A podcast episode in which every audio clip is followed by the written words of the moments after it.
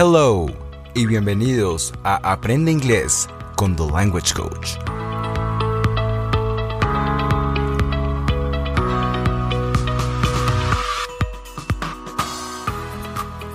Un espacio para aquellos que quieren mejorar su inglés, mejorar su gramática, su pronunciación, vocabulario, expresiones idiomáticas, phrasal verbs, you name it.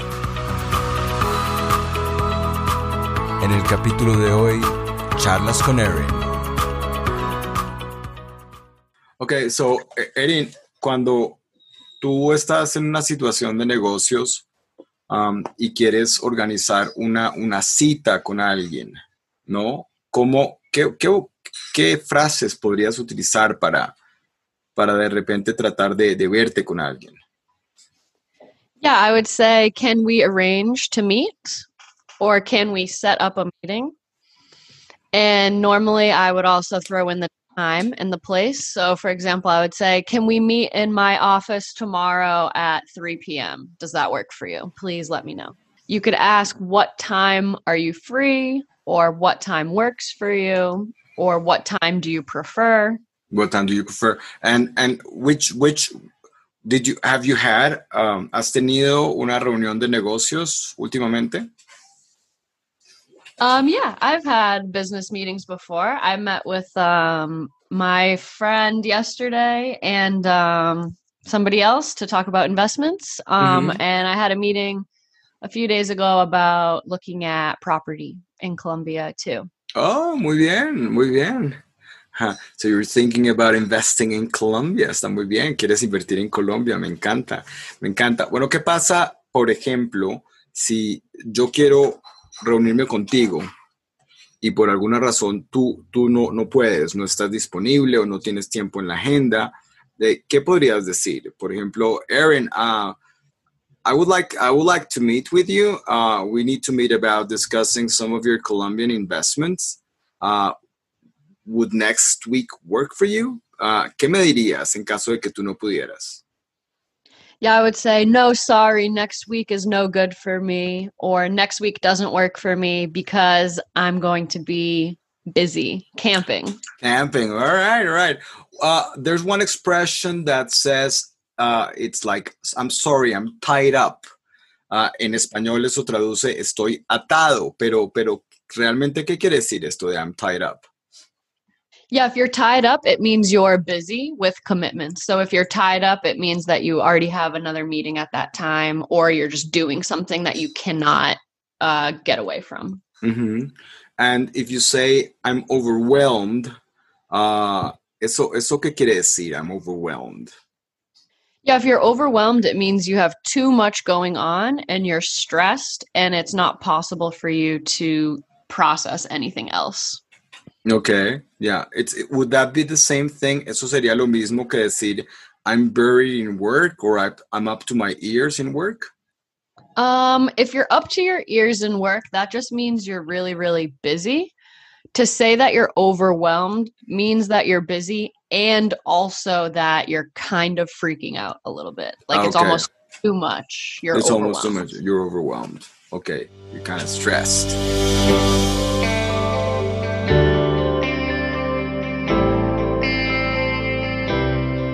The Language Coach estaba llegando a Estados Unidos hace unos años, creo que venía en tránsito a Colombia y pasé por una de esas puertas de seguridad. Tenía unos cargo pants de esos que tienen muchos bolsillos.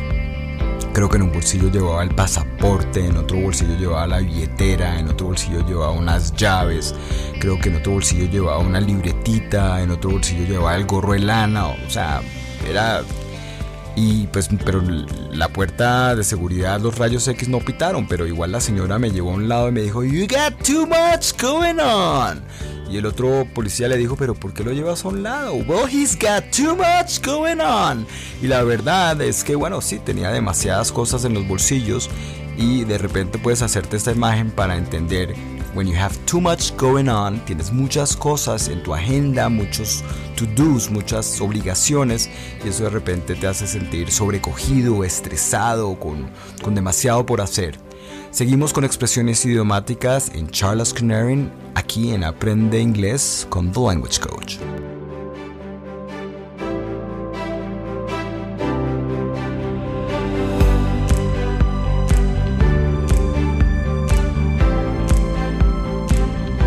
Uh, there's one. There's one idiomatic expression. I'm as busy as a bee. Uh, what would that mean? Yeah, Soy- that means that.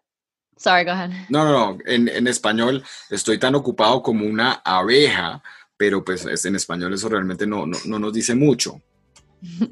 Yeah, to be as busy as a bee means that you're really, really, really, really busy because bees are busy, right? Bees are always going around, um, getting pollen off of flowers and sugar or something from flowers.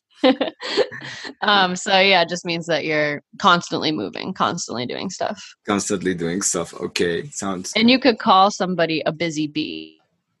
Oh, okay. Someone that's very busy, someone that's working all the time. Mhm. Okay. Yep. Like if you were a manager, you could go into the office, and if everyone's working really hard, you could say, "Wow, look at all you busy bees." Oh, there you go. Hay una, una, una expresión idiomática que es not my cup of tea. Ah, no es mi taza de té, pero, pero en realidad pues, en español eso no, no le dice nada, nada a nadie. But what would not my cup of tea mean? eh, I mean, really mean in English? Yeah, if something or someone is not your cup of tea, it means you don't like them or you don't like that thing. So it's kind of a polite way to say that you don't like somebody. Um, so if someone said, "Oh yeah, Sasha's coming over later," and you could say, "She's not really my cup of tea," it just means you just don't really like that person. That person. Okay. Yeah. And what about the idiomatic expression food for thought? Yeah, food for thought is something to think about. So if someone shares information with you um, and you need time to process it, you could say, hmm, that's food for thought. It's like something to think about. Es, ok, algo para pensar. Sí, eso traduce alimento para el pensamiento, pero en realidad no le estás dando ningún tipo de, de, de vitaminas al cerebro. Simplemente es algo para lo que, lo, lo que pensar. Ah, en, en gramática, eh, en esta unidad vimos lo que llaman eh, the relative clauses, es decir, cuando hablas de una persona, tú utilizas who, for example, a person who drives is a driver, but a factory which produces or manufactures um, medical equipment is or whatever it's a medical equipment factory. Okay, so yeah, a person who, a thing which. Uh, pero en inglés eh, vemos que también puedes reemplazar tanto who como which con that. A person that and a thing that. Um, ¿cuál, ¿Cuál utilizas más tú o realmente no, no, no lo piensas? Yeah, when I am speaking about a person, I do tend to use who. Um, and I think that one's easier to remember because a person is a person, is Mhm. somebody. So who only ever goes with a person? Who would never go with like a a thing or an object. Um, but I do I'm sure sometimes when I'm speaking with my friends, say, yeah, a person that likes bananas. I'm sure I say that instead of a person who likes bananas. Um, but I would say if I'm writing, if I'm typing, I do always use who to refer to a person because that, that is um, more proper, I think. More proper. Okay.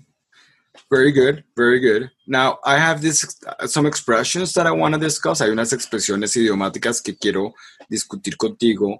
Ah, que esta me encanta en inglés. Go bananas. Go bananas es ir bananos o ir al.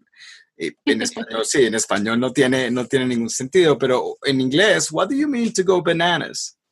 Yeah, to go bananas is just to like go crazy, just to like be weird and like I I guess I picture how you would act with like a four year old, like dancing around, or just like go bananas, like woo, just being goofy. Just being goofy, yeah. I mean, would you, would you actually say, tú podrías decir que, que digamos, si está, ok, si going bananas es enloquecerse, ah, could you actually, tú podrías utilizarlo para decir que de repente estás muy enamorado de alguien? I'm, Mm. I'm bananas about this person or not really? Um, I don't think I would say that, but if I heard somebody say that, I would know that they mean that they're crazy for somebody, but I don't think that we say that. Okay. Uh, very good. Now, in, in, in English, there's an idiomatic expression that says hard not to crack. Uh, eh, en español eso traduce una nuez difícil de romper. Hard not to crack. Pero, ¿qué quiere decir esta expresión en inglés? Hard not to crack. Yeah, hard nut to crack is a person um, that's difficult to um, get to open up. So, someone who's kind of closed off, who doesn't share their emotions. Um, so, my brother, for example, is a hard nut to crack. Like, he doesn't really share that much. Forbidden fruit. Uh, la fruta prohibida, okay Ese, ese siempre tiene su... Pero en inglés, when you're talking about forbidden fruit, cuando hablas de la fruta prohibida, ¿realmente qué estás hablando? Yeah, you're talking about something that you shouldn't engage with or indulge yourself with. So, say you maybe think someone is attractive, but they have a partner and they're monogamous with each other, they're exclusive.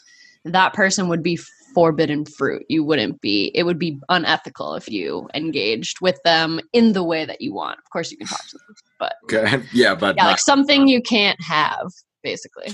would be the forbidden fruit. And the other, uh, for peanuts, que es por maní, what does that really mean?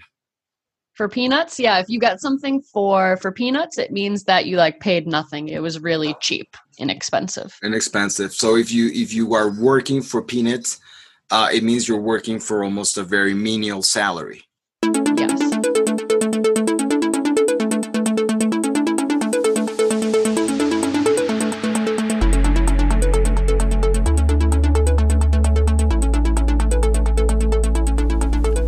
Con esta última expresión damos fin a este episodio de Aprende Inglés con The Language Coach.